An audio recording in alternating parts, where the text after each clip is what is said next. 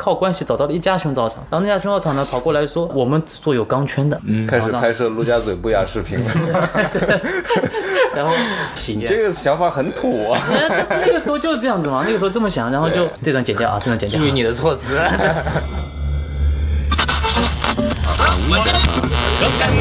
we on? Are, are we on? We're back on. Hit it.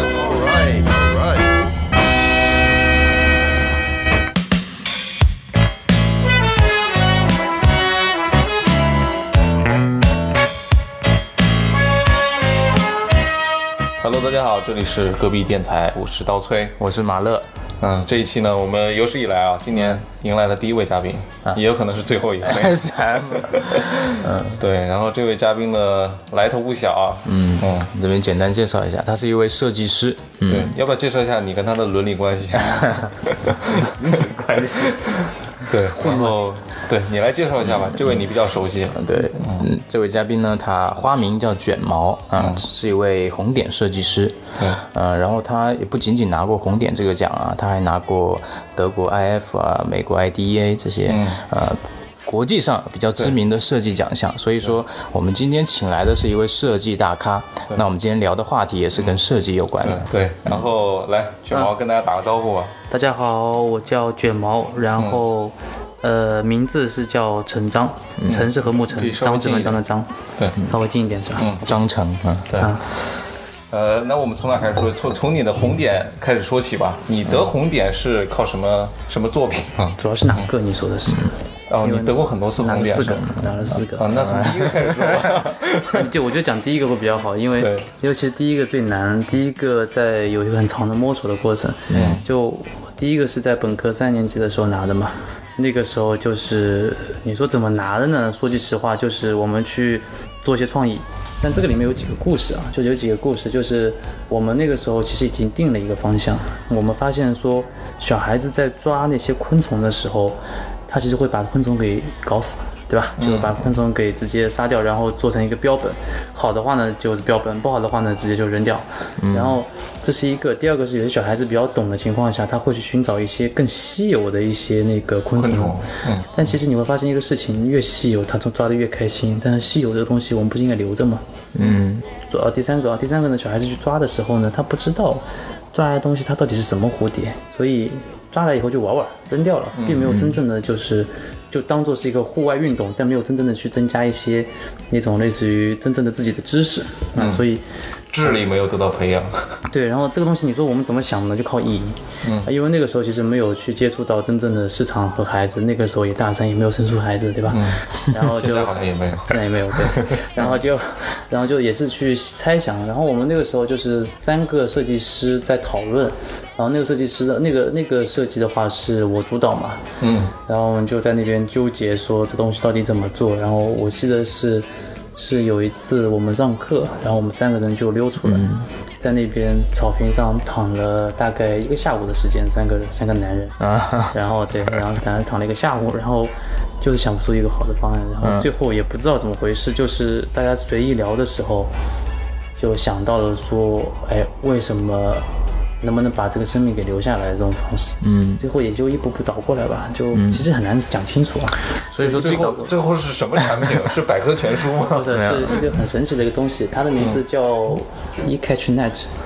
E catch e 就是电子的意思，嗯，然后 net catch 对 catch 就是抓住的意思，然后就是 catch net 它本身是一个补充网的逻辑嘛，嗯，呃，最后怎么样的产品呢？它是类电子似于捕虫网是不是那个拍苍蝇那个电网？对，就形态很类似于说拍苍蝇那个网，但是它没有网，啊？它其实是一个圈，啊，嗯，可以可以，就是大概听下来可以理解为一个昆虫的一个捕捉器是吧？对，然后我们捕捉的不是昆虫，我们捕捉的是昆虫的信息，啊，也就是说，我们在抓到看到好的蝴蝶的时候，其实我们可以直接去扫描的方式去捕捉，但是它也有一种捕捉的乐趣，因为它也会扫过去嘛。捕捉乐趣以后，它其实会去识别出这昆虫什么虫虫子是吧？什么类型的，比如说蝴蝶，什么类型的蝴蝶，它是什么科目的，然后它是什么特性，生长在哪里，然后现在怎么一系列的信息我们都可以扫描出来。那这个对于你你得挥得准啊，你要是挥不准的话，不就抓不到了吗？你就你是直接照上去是吧？就是有有这么一个扫过去。扫描的一个过程，扫描过去，扫描过去就有点像是那个嘛，就是现在的三 D 那个这个这个这个什么 VR 的一个整体的立体扫描嘛，啊，那个扫描的逻辑嘛。就。感觉有点像那个之前一个什么口袋精灵那个游戏，那没有，那那是从小精灵不存在的，但是我扫的是蝴蝶的那个。但是第一个这款产品它是一个概念设计，对，哦，所以没有产，嗯，没有实体的，没有量，产，没有量产，因为很简单，这里面其实有几个技术难题是存在的。第一个，比如说蝴蝶在拍打过翅膀的过程中，如果你扫的不够快的情况下，嗯，扫出来的模型是会有偏差的，对吧？就是这样的。一般是它静止的时候才能够比较扫出一个比较完整的一个嘛，对吧？那这些东西其实对于红点来说，其实不是关注的点，因为他们相信这种东西在未来是肯定可以克服掉的。嗯，在 VR 技术慢慢起来的时候，在扫描技术越来越成熟的情况下，这个问题是可以解决的。好在这个想法，这个是这样的，扫完以后，我们还增加了一步，就是可以放到电脑里面打印出来，折成一个蝴蝶的一个标本。哦，这个逻辑，然后可以折出来的时候，其实我们还做了一些小的设计，就是这个蝴蝶放那边的时候，我们下面还有一张小卡片，它的一些介绍的卡片。也就是说，小孩子他其实整个过程是没有变化的，他也会有一种去补充那种乐趣。回去以后，他也会有一个自己的一个小的一个对，但是这个生命还在，生命还在，然后并且他其实更了解这个生命，他其实这个关注点上，他会更去爱护这个生命。嗯，对啊，是这么一个逻辑。嗯嗯，可屌了这个方向。哎，就所以说红点设计也是可以有没没有实体设计的情况下拿奖的。对，红点设计是这样子的，就是对于学生来说，他只能参加一些概念设计。哦，因为学生现在很少有人说可以去做量产的产品，然后而且量产的时候它有一定的销量要求啊，或者说是一些门槛在那边，有很多人会去想说红点怎么去拿嘛，嗯，对，然后他其实得实飞到那个城市去拿是吗？不用直接投稿，投稿但是要花钱，是每年是有几次这个比赛的一个机会，就一次呃一年一次是吧？对嗯，呃，我们刚刚聊聊了一一些关于就是你拿这个红点大奖这个参赛的一个作品啊，其实可能有很多听众朋友对红点这个奖啊不是特别的了解，嗯。啊，就是你可以跟大家稍微介绍一下这个奖、一等奖、二等奖。就我我听过最多的就是红点设计大奖是就是设计界的奥斯卡嘛，对，这么一个含金量在这儿。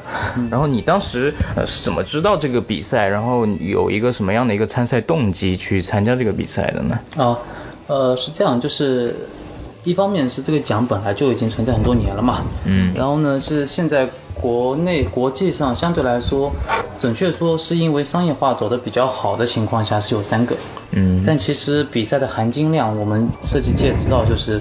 有几个也是很高的，不以比如说伊莱克斯的奖，比如说博朗的，比如说那个 G Mark，它这些奖都是很难的。嗯，但这三个的商业化其实并没有像 RF、IDEA 和红点这三个做得好。为什么呢？是因为这三个奖你得了以后，你可以在你的产品上去标上这个标识。哦，然后呢，红点的人，他们这种官方的组织呢，也会去帮宣传说这个奖是有多么的权威，是有多少多少的一个效果。所以其实所以是有加成属性的。理解为有一标签的嗯啊，它是有加成的一个状态，所以这就是为什么这三个奖就是它的效果越好，参与的人越多，难度越高，收入的越多，然后一直在慢慢正向的去往上叠加上去，变成了一点有点像是马太效应嘛，一群更牛逼的人聚在了一起去抢这个事情，嗯，然后这是一个，然后你说为什么要参加这个比赛，是因为。呃，就稍微吹点小牛逼，就是在学校吹大点也我们也 hold 得住。对，就就是在学校里面，其实你在学校里拿第一，其实是很无聊的事情。嗯，就是因为学校它那个时候就在学校的时候，呃，做一些设计的时候，其实会感觉哎不用花太多力气，但是又拿了一个第一的一个状态。啊这就是我们一直以来学霸的这种状态啊，对，那是就就只是设计这一块。随便考考啊。对，然后就后面就变成了说肯定要往更高的平台去跳，嗯，所以那个时候我也去参加了一些，比如说，呃，杭州的一些那种创意营啊，啊然后呢这种东西，然后参参加了以后呢，其实发现还是有点水，呃，大家都是学生嘛，所以大家学生学生阶段是最明显的一个标签叫什么呢？叫狂妄，哦，对吧，天不怕地不怕的。对，然后觉得自己最屌，然后呢，那个时候就觉得还是不行，我他妈要冲，我要全世界去搞，然后去看，然后这个发现最难。嗯，然后那个时候我本科是在浙江理工大学嘛，嗯嗯，浙江理工大学在那时候在在校生是从来没有拿过这个奖的，哦，从来没拿过这个奖，然后那个时候首例是吧？对首例。嗯，然后呢，那个时候去拿了这个奖以后，第一次投就中了。哦，啊，对我第一次投就中的时候，我那个时候就开始更狂妄了。我嗯。说，你看投一个中一个多轻松，我明年要投三个。发现红点也有点水，对，然后就那个时候还好，那个时候不水的，然后后面就变成了第二年投了三个，嗯，一个都没中。然后就我们就会去思考说到底有什么问题，然后就会去想说我们第一个获奖作品到底好在哪里，其实也会去分析，所以就变成了哎第三年、第四年后面继续拿奖拿奖，然后后面就到研三连冠是吗？没有没有，后面中间断第二年断掉了，嗯然后一三年没拿，然后一四年、一五年就拿了大概一共三个，呃，一一五年的时候其实也没想参加，因为这种比赛拿了一次感觉就就爽到没什么就够，意思了是吗？就爽到就够了嘛。嗯，然后因为他比赛要钱的，哦，还蛮贵的，每次的费用大概是接个电话。这样是我们讲的有点急促啊，我一直上来啪啪啪讲一大堆。讲慢点是吧？嗯嗯嗯，可以。没事没事，对，我那种抽烟的声音加进去嘛，我觉得很帅了。真是。我我 对，我只是录哦哦，我知道，这个声音很很难，那个很奇怪的立体声，特别屌。嗯，反正就红点就是大概这个样子。嗯嗯，我刚刚聊哪儿了？红点嘛，这是第一个嘛，大家就比较现在的红点是越来越多，是因为什么？大家发现哎，商业化这个事情是有效果的，嗯，所以就越越来越多的商人加入这个团队的时候，就变成了战斗力是不一样的啊因为我们知道的这个完全不一样的概念了，对啊，，最近看那个小米有做发布会嘛，嗯，他们不是会有把那些产品得过的一些设计大奖，放在第一页 PPT 上。对对对对，就是有一个 呃有一个加成，就像你刚刚说的，对。哎，你去去哪里领的奖啊？去德国。去德国领奖，哦，这一来一回，啊，不对，记错了，记错了，这个这个奖不是德国，这个奖是那个那个新加坡，新加坡啊，啊，新加坡，嗯，新加坡那边拿奖，然后第一次拿的时候去了，第一次拿的时候就很开心，然后就跟另外两个设计师，然后就一起提前买了一个月的衣服，然后去 啊对啊，去查了一系列的攻略，然后还提前还练了一点口语，嗯，然后去那边，发现是华人区，然后对啊，就就新加坡整个就是华人区。然后下飞机的时候，很兴奋的就跑到一个店里面，然后用英语跟他讲说要点几个几个什么什么东西。结果他说，他哎，一口流利的河南话。弄啥呢？那没有，那就他说了一句很标准的普通话。大哥是烩面还是什么？他直接说你用中文讲就行了，无所谓。然后我说我操，对，红点其实只是本期节目的一个影子啊，嗯，只是告诉大家我们这期嘉宾有多么厉害。对，其其实我们更想聊的是关于怎么做设计，以及设计到底是一个什么样的东西。嗯，这个这个选题其实其实是有点玄乎了。你觉得工业设计里面最重要的？最重要的是什么东西是吧？工业设计，我这么简单的讲，就是它是一个学科化很交叉的一个那个一个一个状态。我们在学工业设计的时候是有一张图的，有一张图是德国博朗那个时候定义一张图片，三个圈，一个是 human，一个是 business，一个是那个呃还有一个什么？Human business，还有一个什么？是是是什么？忘掉了，反正就三个圈，好尴尬，圈圈我操。圆圈圈，然后那三个圈其实它它它自己相互之间其实会有会串联起很多的学科，里面包含了呃商业相关的学科很多，嗯，包含了生物相关的学科，就人机工程啊、心理学啊这一系列的这种东西，然后也包含了很多艺术方面的学科，有的美感、色彩、CMF 这一系列的研究，所以你会发现这个人他是要得懂。理科的一些，比如说结构啊、开模啊，一些这种很理性化的东西，又得去了解艺术很前端的一些感性的一些表现形式啊、色彩的一些趋势啊，心理学。那实际上，最后还要来搞一个心理学，所以这是一个，他们说夸张点就是设计师得什么都懂才能做出一个好的设计。当然，这是一个很多学科都这么讲，嗯，很多学科都喜欢去有这么一个圈内人才，对，都有这么一个状态。设计是这样子的。然后你问我说，设计最重要的是什么？这个每个阶段都不一样，嗯，因为也要看设计师是站在怎么样的角度的一个设计师。嗯，我我我先我先插一句啊，插插个嘴啊，啊，你你你擦擦的没事，你说啊。我我问一个比较低级的问题啊，其实呃，设计这个是包括哪几种设计啊？提到说大设计提到一个工业设计嘛，对，我不是还听过什么平面设计嘛，这种，它是一个设计这个学科的几个分类是吗？其实你可以这样问，就是大学里面有哪些设计专业？然后也可以这么问，啊然后你学的是工业设计，呃，对对，那我设计这样子，就是嗯，既然能成为学科了，说明已经在这个市场对于这个设计已经有很大的需求量了。嗯，对吧很认可了。啊，就就对，就是还是需求供需供需供需关系的一个逻辑嘛。嗯，然后也就是说，现在几个学科很直接的，第一个建筑设计，嗯，然后相与之相关的是一个室内设计，然后还有一个景观设计，这三个都是属于大的一个我们居住环境的一个状态，对吧？嗯，都是属于建筑这一块的一个衍生。然后里面还有很多的，比如说土木啊这一系列东西，那跟艺术或者说跟美感相对来说会有一些更远的一个状态。再往里面走，往微观的走是什么呢？啊哈，再往大走还有城市设计啊，嗯，那种城规这种就不说了。嗯，然后我再往下走，比如说有我们住的家居这一块，哦也是一个很大的一个品类。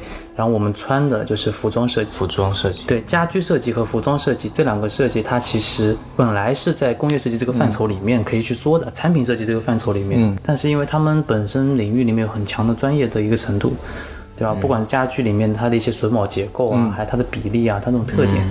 都是，所以它会独立出来，作为一个家居设计和服装设计，然后再往下走，比如说有产品设计，啊。产品再往下走，还是还有很多了，还有比如说交互设计，啊，很早就有交互，嗯，就是在香港那个时候，就是港大那个时候就已经在交互这一块很专业了，啊，然后那个时候交互是什么呢？就是你在用诺基亚的时候，你的按键怎么按，他们称之为交互，嗯。你的按键怎么按得更好，你的这个汽车的这种中控盘这一块怎么去操作，嗯，就是人机人机交互，人机交互的逻辑，是人机对，就人和人机交互。人人人人人人人是什么？人啊，人机交互人机啊人机。啊，让那个就这是一个找的，现在主要是因为。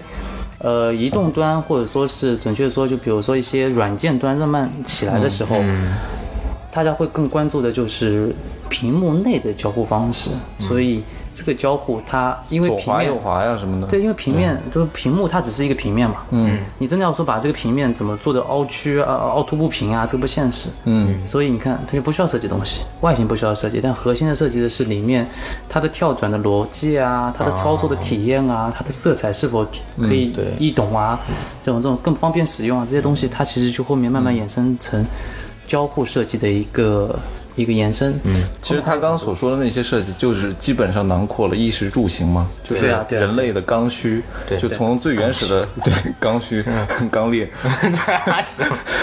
对，就是从最原始的这个有点有点屌的话，这个电台。就是我们平时生活中目之所及的那些东西对啊，从大到小啊，宏观到微观你，一开始原始人住就住那个小屋子嘛，屋子是最重要的，嗯对，然后再慢慢的有了。就是要蔽体了嘛，然后有了内裤啊什么的这些，然后牙需求刷啊，对吧？对嗯，会有一些工具出现在就是的。对，就是 蔽体，然后有工具啊。对，你本科读的是工业设计，那我们今天主要聊工工业设计啊，对对对主要聊一下工业设计对。嗯、你自己对工业设计就是也会有很多类别嘛？你自己对哪些品类的设计会比较感兴趣啊？呃在工业设计这个领域里面，其实已经就我们不会分太细，嗯，其实我们都会去了解。工业设计是不是就是一定得设计出实体的东西？这个我们设计一个杯子，这是工业设计，对不对？嗯。啊，我们设计一个哎，其实我不能这么问，这么问有点太弱智了。啊，跳过这个话题。不是你问题问的，我还不知道怎么回答那。你重重新问就好了。换种说问法就是，呃，工业设计会设计出什么样的类型的东西嘛？嗯，我们工业设计其实本质上来说很容易理解，就一句话叫什么呢？就是我们会设计出用工业化量产的产品的东西。哦，所以量产是它的一个非常重要的标签。对，嗯嗯，工业设计其实你看我们在最早的时候是手工艺这种作品的时候，其实那个时候也没有所谓的工业设计的逻辑，但是在比如说德意志制造联盟的时候，然后它慢慢的开始有一些量产的啊、流水线啊这种这种量产化的一些标准产品的时候，嗯，那个时候叫做工业设计。那所以说，像现在呃很多很多人崇尚的那种日本的那种小作坊这种设计，它不能量产。可以说是不是叫那个工业设计啊？因为工业设计英文叫什么？in industrial design。对，industrial 它其实是一个工业化的一个产物。嗯，工业化产物，工业化产物是什么呢？就是那个时候大型的机械啊，或者是流水线啊、这种东西产生的一些可复制、可量产的产品。嗯，就其实简单讲，就是现在商业化产品。你有没有比较喜欢的工业设计师 Mark Nelson，？Mark 马克纽森。马克鸟森，马克鸟马克森，他是做什么的？马克纽森是这样子，就是我记得是应该是一个荷兰人吧，应该是。嗯，河南人，对河南人，河南人，然后马克在鸟森。对，马克纽森，然后他在他在美国，然后他其实是在小的时候是爸爸已经就已经直接不管他了，嗯，就在国外经常有这种情况嘛，对吧？生了以后妈妈爸爸不管，妈妈带着孩子，单亲家庭属于对，然后他就他就是这样，然后他是呃跟着妈妈在舞台这一个地方成长起来的。哦他妈妈是一个话剧工作者，就是话剧的一个演员。然后就他从小就是在一群很懂时尚、很妖艳的一些呃那个女女演员里面出长大的。所以那个时候他其实时尚的这一个概念其实还从小耳濡目染。但但但是你要知道一点，就是他其实那个时候是没有太多经济能力去做这些对，上学啊，去上一些高等的一些那个院校院校的。嗯，为什么我会喜欢一些国外的一些所谓的设计大师？嗯啊因为现代是没有设计大师的逻辑啊，但那个时候在国外很多时候会去讲有设计大师，是因为他们有很多人是从小就有一种习惯，是创造一些就是手敲敲打打去做一些小的产品。手工作品。对，然后他们也没有去上什么中考、高考这种东西，对 吧？然后他就后面就从小就开始去玩一些金属带的东西，民谣玩不玩？民谣我不知道啊，他应该不玩。然后现在就变成了，他是这样的，他起来以后也是靠一个机缘巧合，他做了一把椅子，嗯，是一个全金属的曲面混接的一个椅子，哦特别圆润的一个椅子，叫蚂蚁椅吧，应该是叫。然后那个椅子是正常人看出来又看不出它它到底怎么做出来的。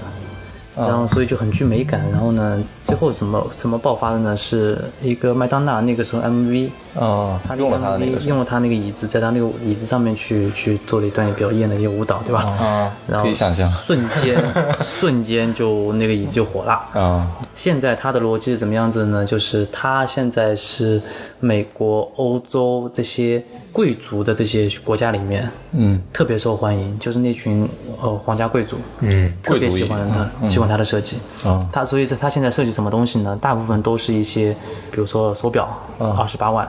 然后那个豪华游艇、私人飞机，嗯然后他也会去设计一些小的一些东西，比如说我买得起的那个 G Mark 的衣服、裤子，然后呢，服装啊，他也给那个宾得设计了一款 K 三零的一个相机，哦属于失败品，但是很好看。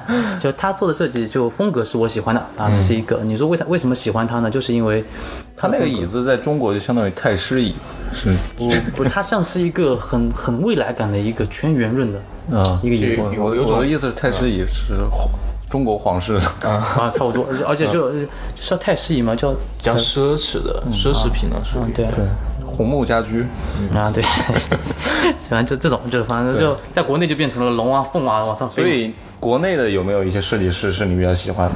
有些东西这样子的，就是一接近了以后，国内一些设计师大部分都了解或者说认识，对吧？嗯，圈内人。你圈内人，然后你会发现其实就 有很多小毛病在，然后就其实也没有那么的这么的崇拜，所以我现在的状态反而会更崇拜一些类似于说偏商业化的一些人，嗯，业内的人就不不崇拜了。对，所以其实我刚问你那个问题啊，就是你喜欢的设计师嘛？我们说到喜欢的人的时候，突然都会加一句，这个人对你来说有没有什么影响？嗯，尤其是在设计方面嘛，有有很，比如说我小时候喜欢看什么什么什么动画片，长大了以后从事动漫设计，发现我的动漫里面全是黑猫警长的影子。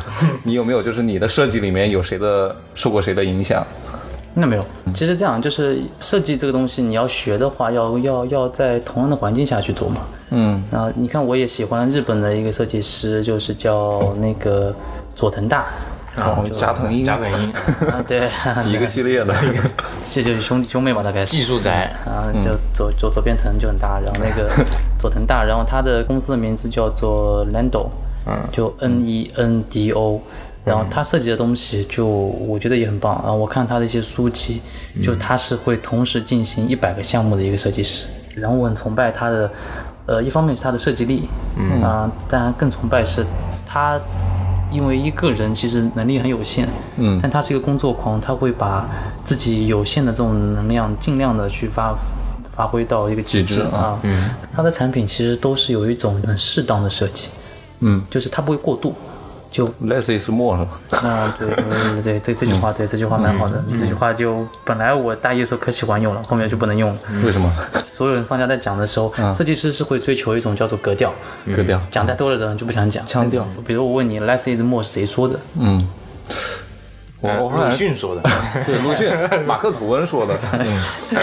对，就嗯那个 less less is more 是一个叫米斯凡德罗的一个人说的。啊，我以为乔布斯，我好像从他那儿听来的。对，乔布斯也会去讲这句话嘛？那这句话是牛逼嘛？呃，呃对，你还说乔布斯，其实像我们现在学工业设计的人，你说风格被什么影响？嗯呃，我说句实话，逃不过苹果的一个影响。嗯苹果真正的厉害的地方，不在于它赚了多少钱，也不在于说它做的产品多么无懈可击，嗯而它最厉害的地方是引起了就是整个的一个美感上的一个全部的提升。也就是说，在苹果之前，你去做一些很简约的，就那种很白，对吧？嗯，很极简的一些产品，对，只有日本啊或者一些个别的一些地方是很喜欢的。嗯，但是。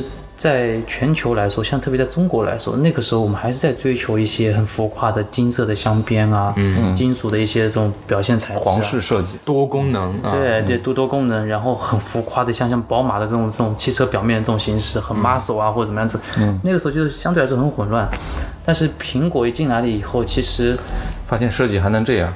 对啊，这就是为什么你看到几乎所有的现在的电子产品，无论是小米的还是大疆的还是什么很多，都是可以找到。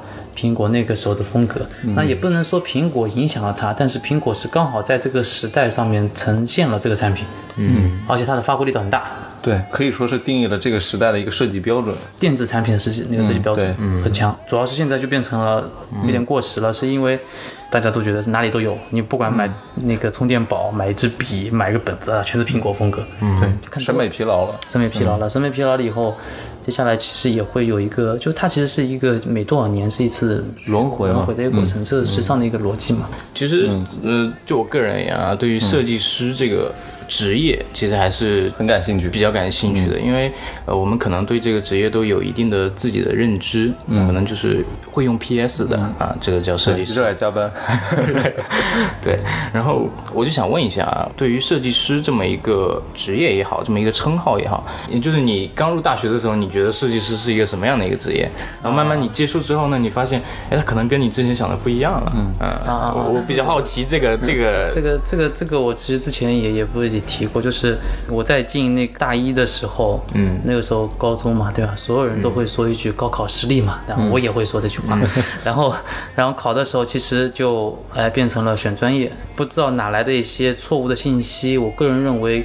工业设计师，我还去了解了工业设计师不是做工业的那个机器的，啊而是做。车床、显床这对，种。但我很多班里的同学进来以后，就是发现，我以为会在机床里工作呢，怎么在这里？太失望了，原来是搞这些。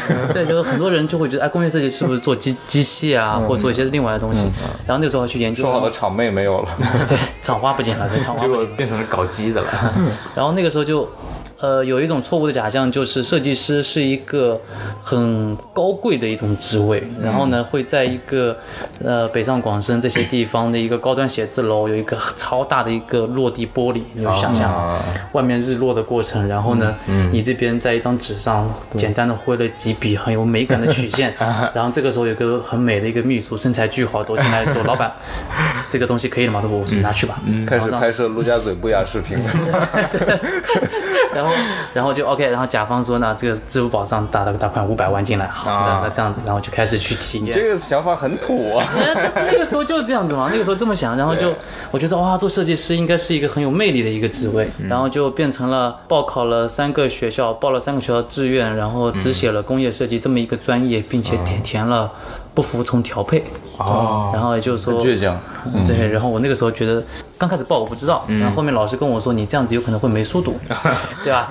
然后那个时候就紧张了一段时间。当然了，我进去了以后，发现也进了工业设计这个专业了以后，就开始吹牛逼了啊！你看，从大一的时候就目标很确定，这是最早的时候的一个错误的一个想法。其实，在学生阶段其实有很大的转变了。嗯然后在前面那段时间的时候，我就认为设计师是一种负责美的一个一个职位。对，可能跟艺术艺术挂挂挂钩对对，跟艺术挂钩，大家都觉得说是哎，其实跟大家很多人的想法是很相似的。嗯，那那个时候就觉得设计师就是需要做我们所谓的包客，把一个很丑的东西变成一个很美的。OK，这就是设计师干的事情。整容师，负责包装，嗯，哎，负责对整整体的东西变成变美，哎，这个是都跟设计师有关。后面也也是因为有一次一个台湾的一个设计师很厉害，是呃到我们学校来讲座，然后他问了一个问题，嗯，他问了一个说艺术和设计的区别在什么地方，嗯，然后其实。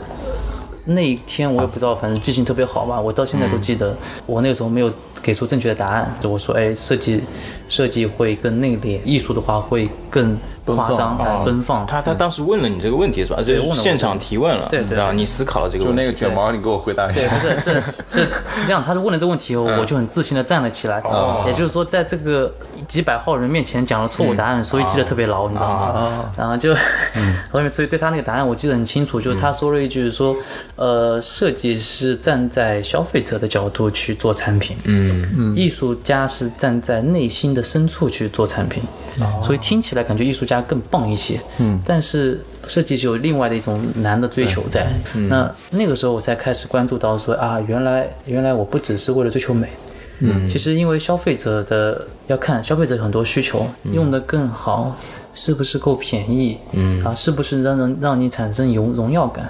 啊，这种这种就是马斯洛五层那个嘛需求嘛，你可以往上爬嘛，爬到最后就是一种自我价值实现，对吧？买了一个苹果，我觉得我他妈就很屌了。我 们最早的时候不就有这种想法嘛？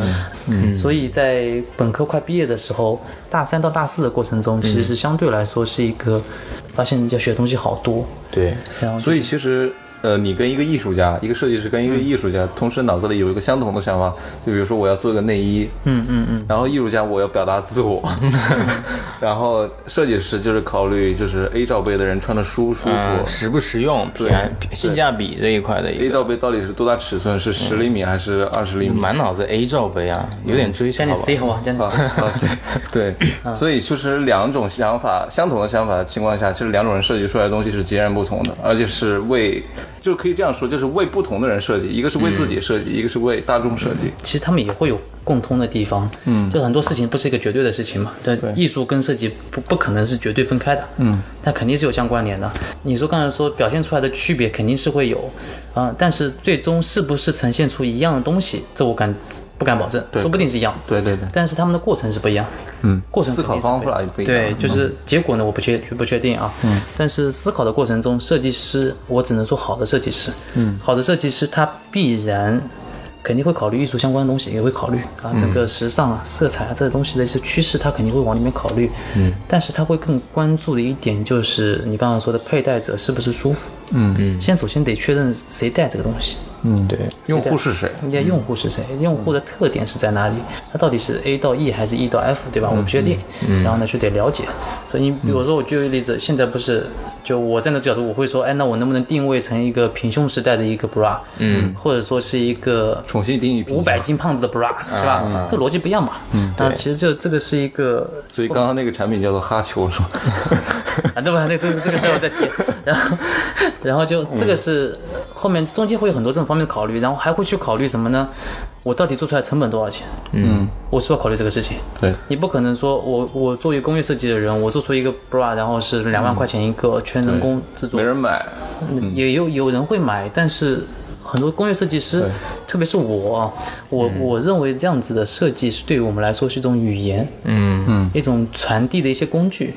那说白了，比如说我把这个设计，我做的设计我给到你，嗯，其实就是我在跟你讲述讲话哎，对。跟你讲话，说告诉你说，你看你现在有什么问题，我想尝试用这个方式能不能帮你解决，嗯，所以好的设计师一般来说就不需要再用语言的方式去传递，设计而是靠产品语言嘛。对。对，设计语言而是靠产品的方式去跟你传递这个事情，所以设计师的发声是叫做产品的发声，而不一定是要靠嘴巴。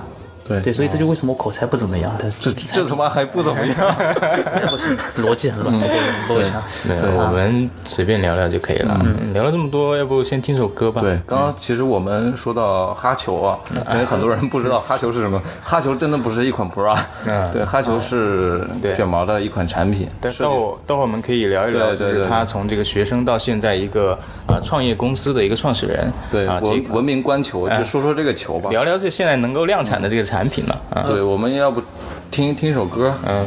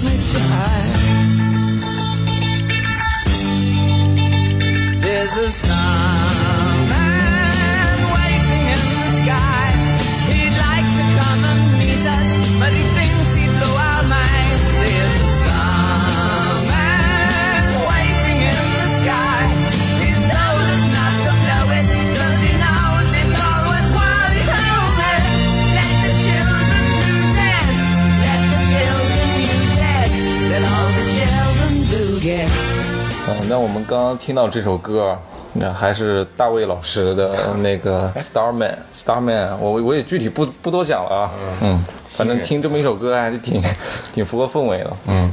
上一个话题就是还没有结束啊，对你问到那个这个卷毛同学 设计师身份的转变，其实你后期大学后期是有自己创立公司的是吗？对对对，就我刚刚不是说，第一个是一个美丽的错误进入大学，第二个呢是因为大三呢其实一个问题有一个触动，发现从艺术其实不只是美感，设计是要需要去更多的人关注嘛。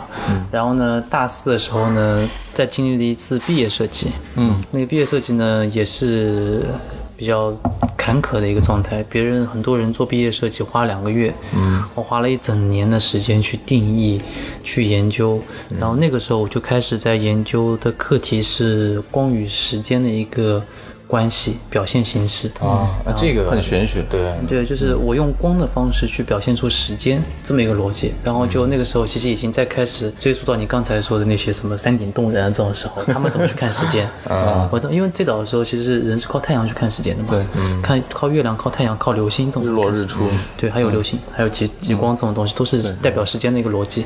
从那个时候去学，然后但是很受挫，是因为大四真正开始从概念变到了要落地，嗯，落地成还没有成商品，落地到了一个叫样品的一个阶段。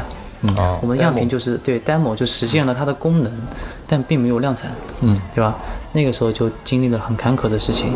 大学毕业了以后，我这边的话呢是拉了大概两个我们班的同学，一起去搞了一个设计公司。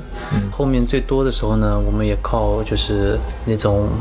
风光的学长的这个身份，招了一群学妹。学弟学学弟学妹，OK，学弟学妹。然后招了大概也就也有十五六人了，然后这个设计公司运营了半年，初具规模，然后出具规模，我觉得蛮好。那个时候其实也蛮嗨。呃，一方面是因为我的研究生导师，研究生的话，那个导师不让我去创业嘛，然后他就说专心学术，那我行，那我就散掉了。散掉了以后呢，后面公司不到一个月的时间，他们两个设计总监也吃不消做这个事情，也就全散掉了。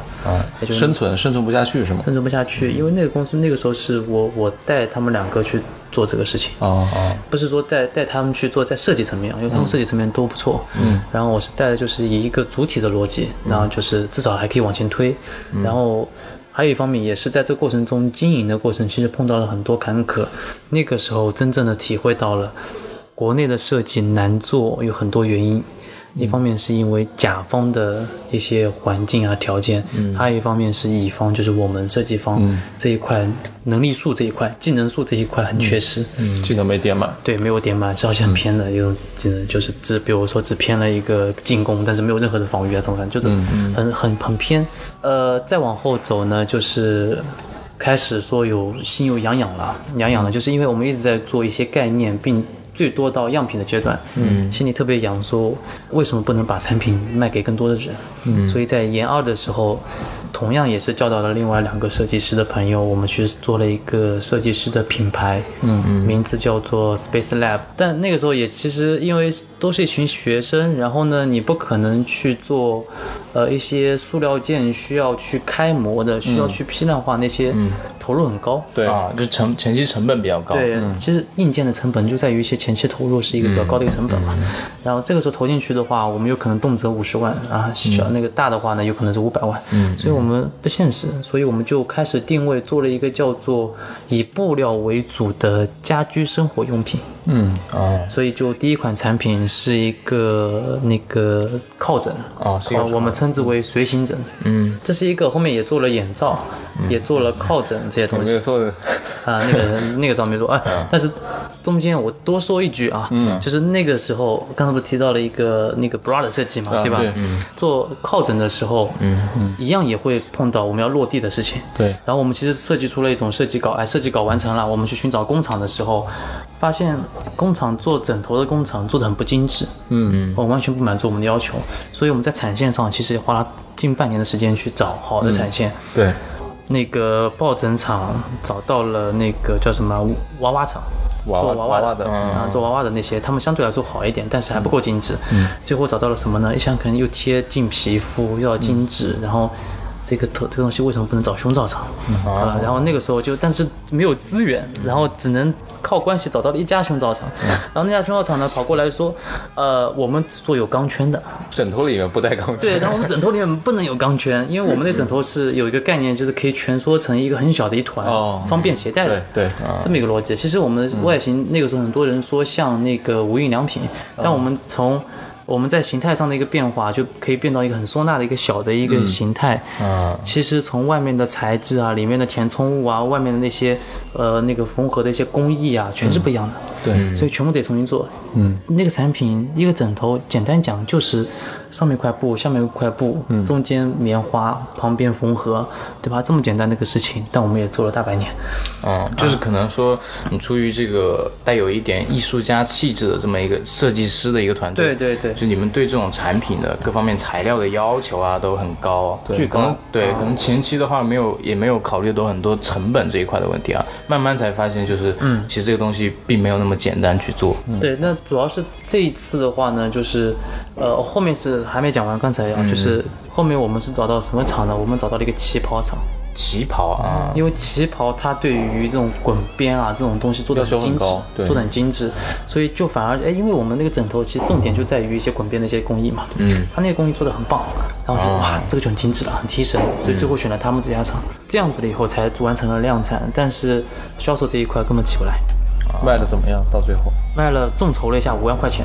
嗯，然后众筹五万块钱很开心，然后我们说啊有钱进来，发现 钱进来了以后，该付的那个生产费用一付出去，我发现还倒贴的。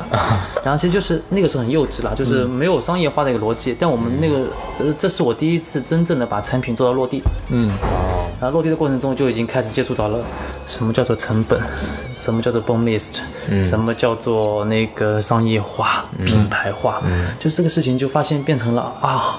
有点不纯粹，嗯，对其实我那个时候觉得它很不纯粹的东西。我做一个设计师，为什么我要考虑这么多的东西？对，安安心心做好设计不就行了？对，然后那个时候觉得说，啊，那不是为什么不能好好做设计？因为我觉得自己的设计能力还有很大的提升空间，要去不停的学习。所以说当时的心态应该是我我做出来这么好的一个设计，自然会有人过来买。对啊，对啊，对啊，对啊，对，都这种心态。对。我们在众筹的那一天，就是跟我另外一个合伙人，我们两个人发布了以后，然后还很辛苦嘛，晚上大概凌晨两三点的时候，我说好好睡一觉，明天中午的时候大家等着收钱，很开心。然后呢，我们就去睡了，然后我们充满期待的眼神起来，然后再去点开我们那个众筹的那个链接，发现只有两千块钱。啊！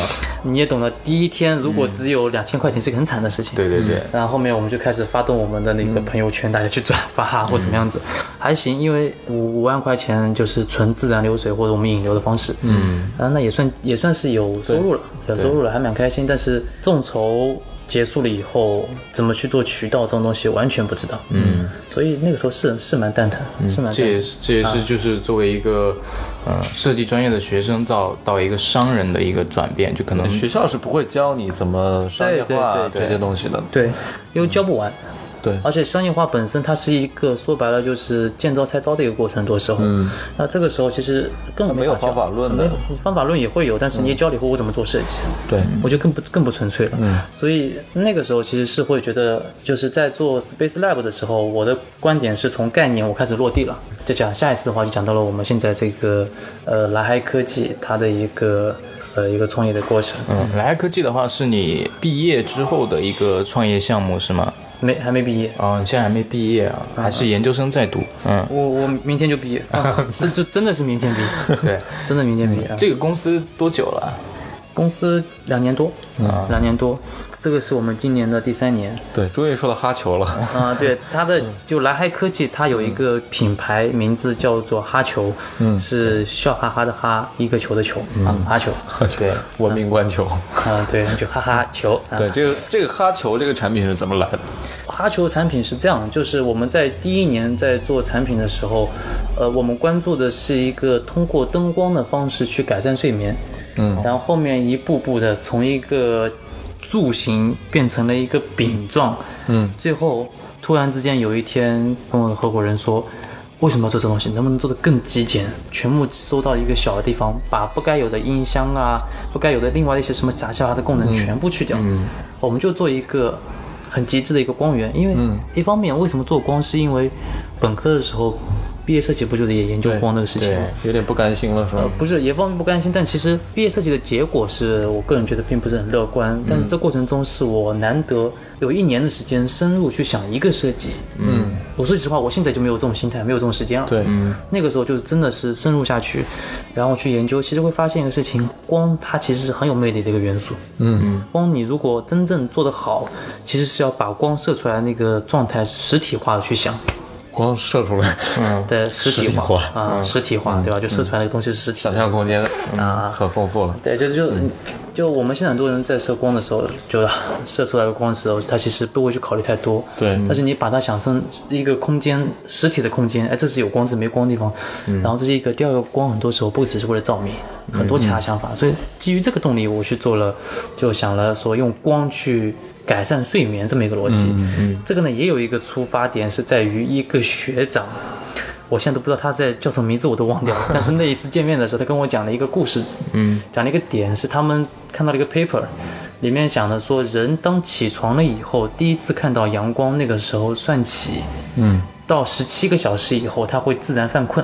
就里面有几个点，第一个要见到阳光，嗯，太阳光；第二个是十七个小时小时以后自然会犯困，嗯嗯，这个逻辑里面，我后面大概去研究了一下以后，其实发现光对于人的作息，对于整个人的健康是很重要的一个关系。对，所以其实我我那个时候我不懂生物了，我不懂这个东西，但是我想基于这个东西去做一个产品，做一个床头小太阳，嗯，这么一个逻辑的。哦，其实你也知道，就是商业在在做商业化的过程中，很多时候需要去抓住真正的最有用的一个消费者，或者说最适合的一个消费者。嗯，我们在做的过程中，突然发现就是失眠人群不是我们的目标人群。嗯，我们目标人群是一群宝妈。嗯啊，宝妈，所以就机缘巧合，慢慢的就变成了。我们一步步的去精确的去调整我们的战略定位、产品的一些那个、那个、那个形态呃形态和它的一些传递方式。最后就是我们现在来科技的话呢，就定位于零到八岁的孩子他的一个用光安全，嗯，他的一个护眼安全这一块。这就是为什么我们做了哈球的母婴灯，嗯，我们做了哈球的小夜灯，我们也做了哈球的护眼台灯。啊，护眼台灯我们做了很多款式，就是针对这个能够让你感到舒适的这个光源做了不同的，嗯嗯，对，所以现在接触到的你的用户群体就是人妻，呃，那个宝妈，对人宝妈，人妻嗯，人妻，嗯。嗯，那那接触下来有没有发现它这个用户群体上有什么特点？宝妈其实是一群，呃，很有发散力的一群人。嗯，就她有一种，就宝妈，我们那个时候分析啊，第一个，她对于品质是有苛刻的要求。嗯，是因为关乎到宝宝的健康。嗯，那是不是指有一定消费能力的宝妈？呃，不一定。不一定，嗯、这个一般来说都是这样子。对，我觉得，我觉得每一个宝妈她都愿意给自己的孩子去用好的对，用用好，的东西。可是她有她有一定的承受能力而已。嗯对对啊，她不是说没有一个妈妈说我这个东西对孩子有一定的伤害的可能性，她也会去用，她不会的。对，所以她对于品质的要求会更高，这第一个。第二个，宝妈在很大一段时间里面，早期的一段时间里面都比较空闲。啊，所以它是有很强的传对空空虚期，对吧？它会有很强的一种传播力。对，嗯，喜欢跟另外的宝妈一起交流。对，喜欢发朋友圈，嗯，发朋友圈跟宝妈群里面去交流。对每个妈妈起码有三个群，这三个群的粘度是巨高无比的，太可怕了。里面我跟你说，就是比如说我们三个人是一个宝妈群里面的人，我都不知道你叫什么名字，但我知道你是什么谁的爸爸，谁的妈妈。哦，就比如说你是小贝爸，对吧？对，你的名字不重要。对。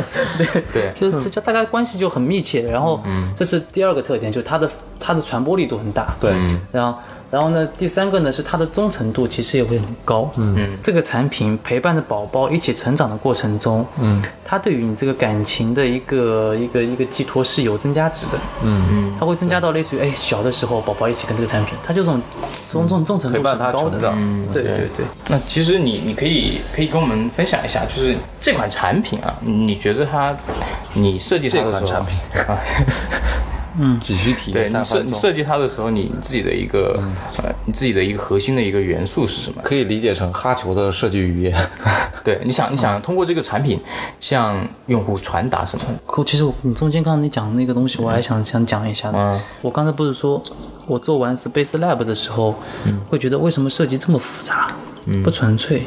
我是不是应该做一个设计公司，反而更纯粹一些，就把设计做得更好就行了？对，只做设计。对，只做设计。然后，呃，我现在其实很很庆幸的是，我后面机缘巧合是一起有个这个动力去做了嗨科技，嗯，就是真正的体会到了一句，从大一的时候老师就跟我们讲了一句话，什么呢？设计是带着镣铐跳舞这么一句话嘛，对，很多人都会有有这句话。呃，设计的价值并不是说凭空创造了多少东西，嗯，这是不是真正的价值？真正的价值是突破了多少限制，在这个基础上再创造价值。嗯，它是有条件在的。也就是说，如果你一个设计的产品它没有条件，比如说它没有成本上的限制，它没有工艺上的限制，它没有任何的限制的情况下，用户可以给所有所有人用，这不称之为设计。嗯，它不是一个好设计。所以你看，在做蓝海科技的时候，我们发现要真正的把商业化做得好，这个产品能在市场上能卖得更好的时候，我们肯定要研究人。他的想法、他的心理、他的所有东西，研究市场，对吧？所有东西都要研究，这都是限制。然后后面发现，这才是设计的魅力。嗯哦，对，就是如果一个设计师只是在追求美感的情况下，这个设计师本身来说，我个人觉得还不够成熟。嗯，但当设计师开始去会能综合考虑成本啊，这种一系列反正商业化这种一系列的这种东西，全部考虑进去，并且能创造出美感的时候，嗯，这个是最美的。嗯。啊，这才是真正的美的东西。命题作文，呃，对，有有很多条件在的一个状态。你刚才说做哈球，嗯，哈球呢其实是一个很很很很纯粹的一个产品。嗯，哈球我介绍一下啊，嗯，它就是一个七厘米直径的一个球体，嗯，七厘米，对，七厘米的一个球体还是蛮大的，对吧？嗯，然后七厘米直径的球体，对，然后呢，它的操作方式呢是靠整灯的一个灯罩的按和按压，哦按压的方式，然后去那个亮和暗，然后呢，长按的过程中呢也会做到无极的一个调光。哎，别人会说，哎，那这东西还蛮简单，蛮容易去理解这这么一个怎么样的产品。嗯，但是这中间有很多的东西是我深刻体会到，说做好的设计要突破的限制。第一个，我们的光源，嗯，我们的材料。我们所有的用的元器件绝对是安全和健康的，因为是给孩子用。对，实如果是用级是吗？对对，就是在比如说在我们的外壳上是一个食品安全级，嗯，然后呢，第二个呢是在光源上，我们做到了一个百分之九十五接近太阳光的一个护眼等级，嗯，然后呢，呃，这就反正讲细了有很多参数在、o k 反正就很牛逼就对了。然后这里就很牛逼的参数啊，就是对参数后面括号牛逼，然后那个再往下呢，就比如说它的一些那个小的一些细节上的设计，我举个例子，在最早的时候我们做花球的时候啊，发现它的尾部那片东西有一定的概率，有可能是低于百分之一的概率会掉下来，哦，就那片。那个结构，它会有可能用大力的方式去甩、去拉的话，是会掉下来。嗯，那正常来说，对于我们桌面上的一个小的产品来说，这很正常。嗯嗯，这没有关系。但是，一旦用到婴儿这边的时候，你会发现很危险了。很危险。对对，容易误食。对，容易误食，这是一个很恐怖的事情。呃，在做很多其他产品的时候，我们在另外人群的时候，我们不会去考虑这万分之一的风险。对对但是在做哈球的时候，我们会去考虑万分之一的风险是我们最怕的事情。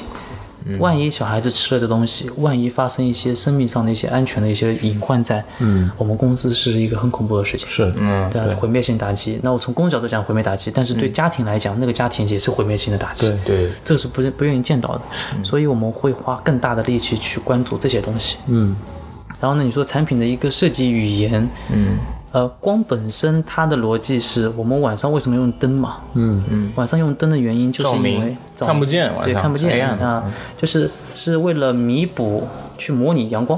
但是这里面你会发现现在几个问题，婴儿这个环境下的灯光，一方面是大的光源太过于刺眼，嗯，所以为了看见是达到了，但是孩子其实很容易在晚上的时候被吵醒啊，会过于兴奋啊，或怎么样子，都是个问题。嗯，晚上不睡觉，对吧？这些东西都是痛点。然后呢，这第一个，第二个是小的光源，小夜灯插在插座上，你拔不下来。嗯，所以有些时候我就讲，对，我就讲一个需求，就是妈妈如何能在一个恰到好处的一个光源的一个亮度情况下，能对准了嘴巴喂奶，哦，对吧？对吧？这个还是一这个场景很很神圣的一个场景啊，很神圣的一个场景，就是对准了喂喂奶啊。嗯。然后这个事情就，我们就会发现，哎，他其实妈妈会在婴儿床边，会在床上，甚至会在窗台边，会进行这么一个喂奶的一个过程。窗台边，啊，窗台边开着窗户，然后看着窗外去喂一个奶，对吧？嗯然后呢，你会发现，哎，其实发现需要有一个可以调节的很恰到好处的一个亮度的一个光源，太亮了别人就看到了，嗯，可以陪着妈妈去移动的一个东西。对。对，它可以是小范围的，它不需要说整个房间都照亮，我只要看清楚局部就可以了。对，局部。对，就照亮局部的一个光源，对吧？啊，然后我，你们这个电台有点意思。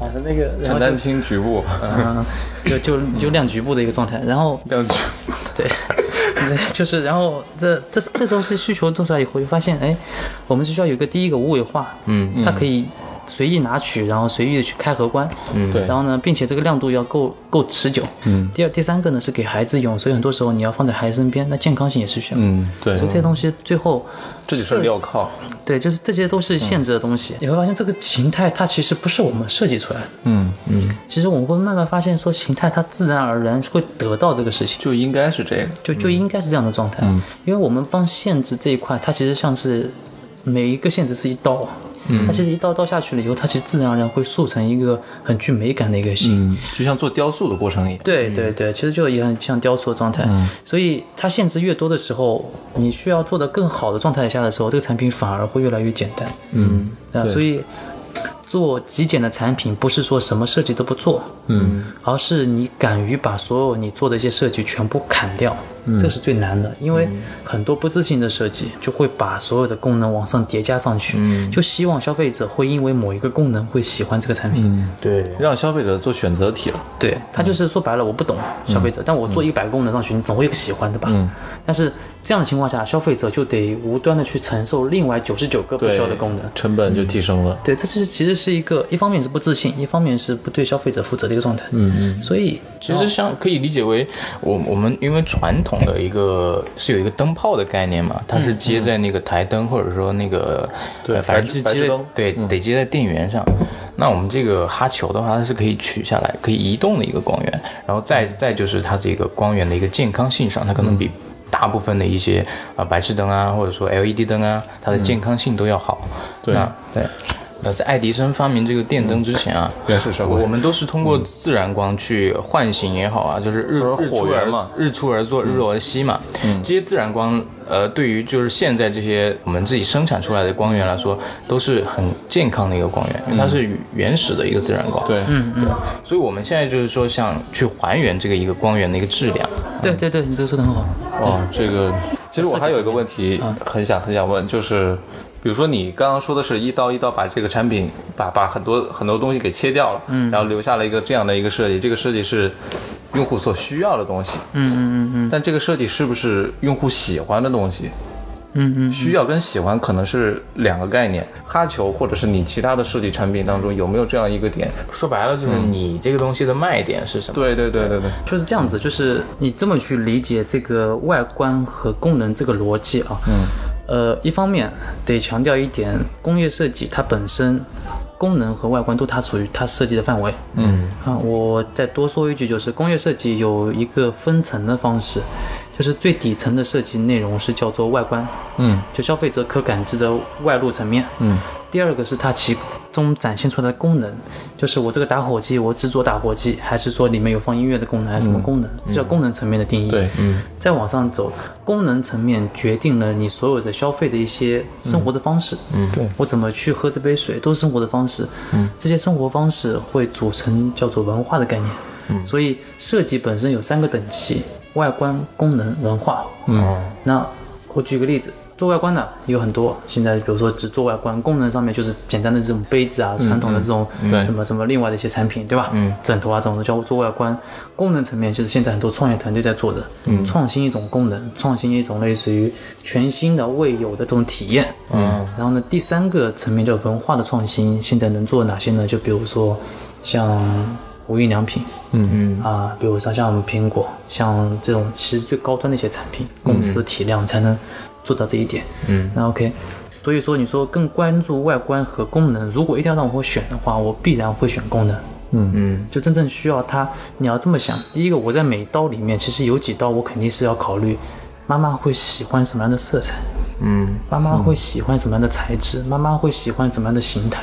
嗯那，比如我举个例子，圆润的形态会让人产生安全感，嗯，对，对吧？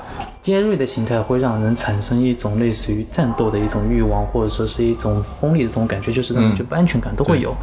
所以你看，有些呃，我一些战斗系的啊，或者说是一些比如说游戏类的这种东西，它都是都会做的很锋利，嗯，有棱有角的，有棱有角，很鲜明。让人有欲望，有刺激。对，然后比如说有些音箱，它其实也会做的很尖锐，就感觉很浮华。OK，嗯，然后呢，圆润的东西呢，就在医院里面很多产品，嗯，在一些那个很多那种那种，反正就是需要考虑到一个安全的这种安全健康这种嗯儿童乐园里面，就对，儿童乐园也是一个，就儿童乐园、医院里面，他们其实就会强调一个事情：第一个，不要放太多的黄色啊、红色啊、橘色啊这些冲突的这种颜色，产生很强烈的情绪的这种颜色。嗯这是暂时不会放啊。这第二个呢是怎么样呢？就是圆润的方式会减少所有的伤害。嗯啊，所以这种东西，这都是一刀一刀的，所以都会形成外观。嗯，但是你说一刀选，我肯定选功能，是为什么呢？是因为外观它是吸引消费者从不买你到买你。嗯，但是它不能做到一点，就是买你这东西以后能用五年、十年，并为之帮你去做广告。对，所以外观它是第一步，属于前进。嗯，一个还没一个后面一个功能的话，属于后进。嗯，后进是属于如果你的功能特别实用，举个例子，乐乐扣乐扣，嗯难看吧？嗯，巨难看，好用吧？巨好用。嗯，对啊，所以乐扣乐扣现在它在亚洲这个区域里面是属于一个品类的名字，我们称之为乐扣杯。啊，乐乐扣盒这种逻辑了已经，嗯，然后在美国的话是另外一个品牌叫那个 Turboware，嗯嗯，所以他们在美国的话也一样，就这种收纳的这种盒子，他们称之为。Turboware 其实是个品牌，乐扣它的美肯定不没有像一些韩国的一些品牌，呃就是韩国另外的一些品牌，像比如说国内的一些盒子做的更好看，嗯，但是它的实用性这一块，它的成本的降低这一块，嗯，我曾经是做过一个接过一个案例，是说一个老板是台州的，让我去颠覆乐扣这个事情，我一看说简单，嗯，这么难看的杯子，很容易去实现它的颠覆。对，然后后面我们在研究了三个月时间，我心中其实这个答案颠覆不了。我多说一句啊，就是乐扣它牛逼的地方就在于。成本是一个很优化的一个过程，它两片耳朵都是一体成型的，折下来的时候都是一起出来的。嗯，就这些东西它做的时候都是特别棒，特别棒，很简单。所以你要把乐扣的东西，你让它在哪个地方少一个细节，你会发现无从下手，你做不到任何的细节可以减少。对，但在国内很多产品上面，你像加减掉细节太轻松了。这东西有没有无所谓，这个细节这条边纯粹为了装饰，那一条线纯粹是为了美感。对这样子都可以去掉。所以功能肯定是我们最核心追求的东西。嗯，但是你你如果想要去活到后劲勃发的一个过程的时候，后劲勃发的过程的时候，你必须前面也得做好，所以外观也是要我们要做的。对，啊，所以等于回没有回答你这个问题，都需要。对，都需要，但是是有一个前后关系嘛。对，有一个权重的，就是我看我们怎么去配合我们的一些推广、推广的一些行为去做。对对对对对。那今天其实也聊了那么多关于啊卷毛的一些设计态度啊，以及它设计的一些产品的一些故事。嗯，那我们其实对设计这个东西可能会有一个更深入的一个了解。嗯啊，刀崔你有吗？你之前 深入了，深入了一些，对，深入深入了解了一下卷毛啊。对，深入了一些。呃，呃那我们今天也聊差不多，嗯嗯，我们结束。OK，、那今天这这一期节目到这儿吧。我们再有机会的话，我们可以跟呃对卷毛其实聊聊更多的关于设计的东西。其实后半部分，呃，其实跟大家聊了这么多哈球的东西啊，其实呃不要以为是做广告啊，其实真的是在通过这样一个量化，现在已经是量化生产的这样一个产品，来告诉大家就是日常生活当中的这些小设计到底是怎么来的。嗯，所以这个更多的是我们这期想传达的一个东西。对，嗯，这也是少有的，我们请到的嘉宾还是如此严肃的聊天的这样一个 一期节目了。嗯，那我们最后算严肃了，是吧对，？已经很严肃了。对，然后那我们就听一首歌来结束吧。刚刚听了 Starman，嗯，然后其实 Devil Boy 还有很多很牛逼的歌，对火火星类、星空类型的、宇宙类型的歌曲啊。他有首歌我们放了很多次，不过这次因为卷毛同学很喜欢，所以我们这期结束再放一下，嗯，就是这歌你要不要再介绍一下他的一个状态？你要讲出这个故事以后，然后就是特别性感。对。特别性感，就是其实这首歌他最近也用被很多名人用了嘛，就像那个埃隆马斯克那个 SpaceX，对飞上天空的时候，他那个车里面那辆什么车，特斯拉那个跑车，对对对对，里面就放了这首歌，就是大卫鲍伊的这首 Space Oddity，对，Space Oddity。对，Oddity。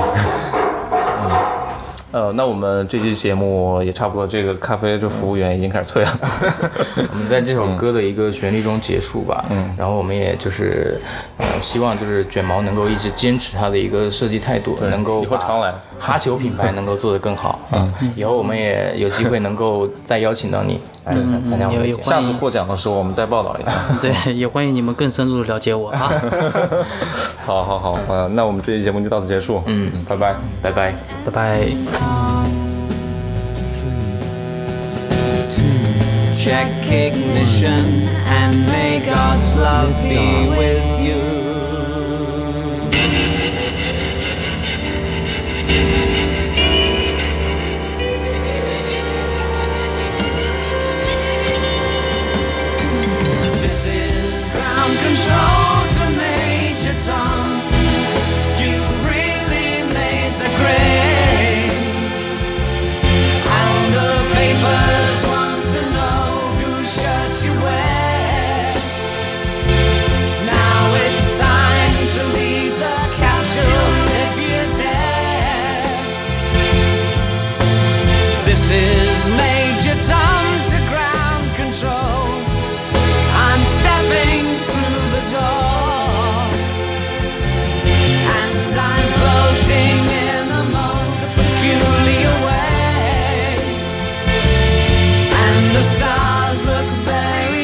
Different today.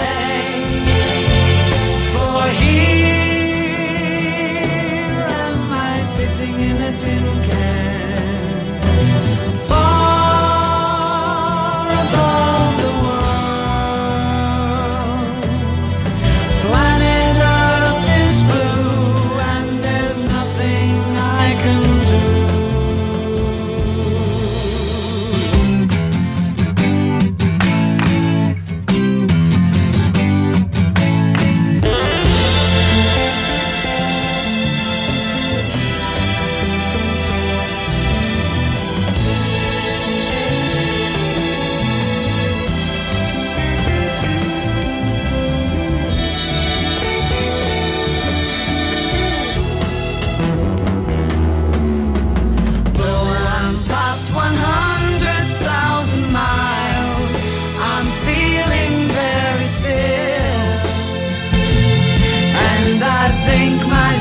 Spaceship knows which way